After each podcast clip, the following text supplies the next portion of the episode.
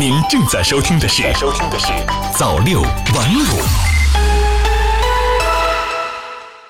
朋友你好，今天是二零一九年八月一号，星期四，欢迎收听早六晚五早间新闻。首先来关注时政方面的消息，国务院办公厅日前印发《治理高值医用耗材改革方案》。方案提出，要聚焦高值医用耗材价格虚高、过度使用等重点问题推进改革。主要措施包括完善价格形成机制，降低高值医用耗材虚高价格；规范医疗服务行为，严控高值医用耗材不合理使用；健全监督管理机制，严肃查处违法违规行为。七月三十号，记者从国家药监局主办的《疫苗管理法》颁布法规解读宣贯研讨会上获悉，目前国家药监局正在抓紧制定疫苗全程电子追溯制度，对疫苗生产进行严格准入制度。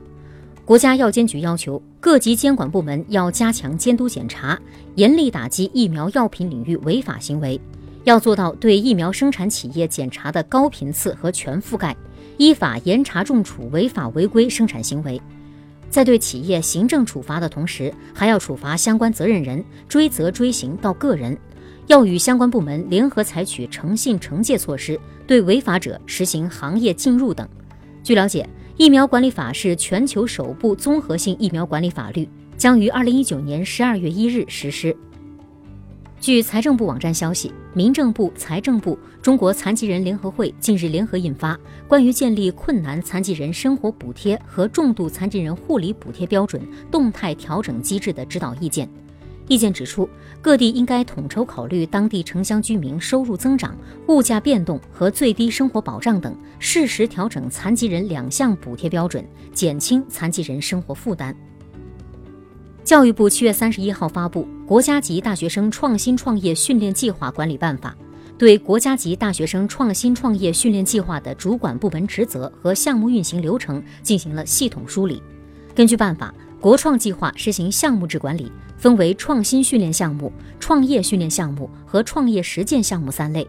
办法同时从选题要求、研究方向、团队成员、指导教师和经费支持等多个方面设立基本条件，对项目发布与立项流程进行规范。同时，办法还规范了项目结题与公布流程，并建立结题信息公开、对外服务制度。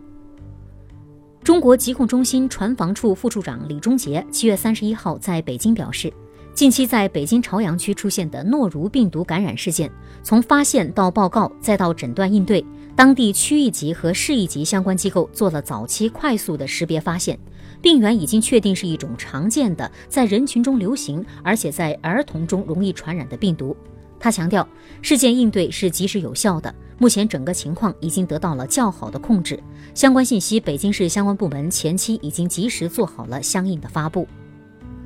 七月三十一号，上海市生活垃圾管理条例实施整一个月。当天，上海市城管执法局公布了满月考成绩单。统计数据显示，过去一个月，全市城管执法部门共查处各类生活垃圾分类案件八百七十二起，责令当场或限期整改八千六百五十五起。其中，未分类投放问题最为严重。而分行业来看，大型商场和商务楼宇依然是问题的重灾区。接下来再来关注财经方面的消息。记者七月三十一号从交通运输部获悉，交通运输部日前制定印发《数字交通发展规划纲要》，明确到二零二五年，我国将基本形成数字化采集体系和网络化传输体系，实现出行信息服务全程覆盖，物流服务平台化和一体化进入新阶段。公安部七月三十一号在京召开新闻发布会，通报二零一八年八月份以来。四部门联合打击虚开骗税违法犯罪专项行动成效。据通报，专项行动以来，税务部门共计查处虚开企业十一点五四万户，认定虚开发票六百三十九点三三万份，涉及税额一千一百二十九点八五亿元，查处假出口企业两千零二十八户，挽回税收损失一百四十点八三亿元。最后，再来关注国际方面的消息。联合国驻黎巴嫩临时部队司令德尔科尔七月三十号视察中国维和部队营地，高度赞扬中国维和官兵的杰出表现，并亲笔题词：“联黎部队为拥有中国维和军人感到骄傲。”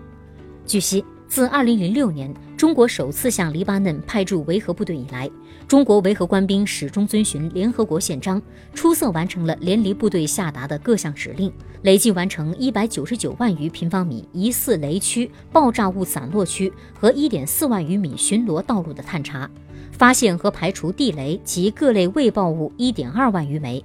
在执行扫雷和爆炸物处理任务中，创造了零事故、零伤亡的记录。据日本共同社报道。日本东京电力公司七月三十一号召开董事会，正式决定报废位于福岛县油叶町富冈町的福岛第二核电站全部四座反应堆。据报道，报废全部四座反应堆预计需要超过四十年时间，东电估计费用约达两千八百亿日元，折合人民币一百七十八亿元。好的，以上就是今天早六晚五早间新闻的全部内容了，感谢您的收听，咱们晚间再见。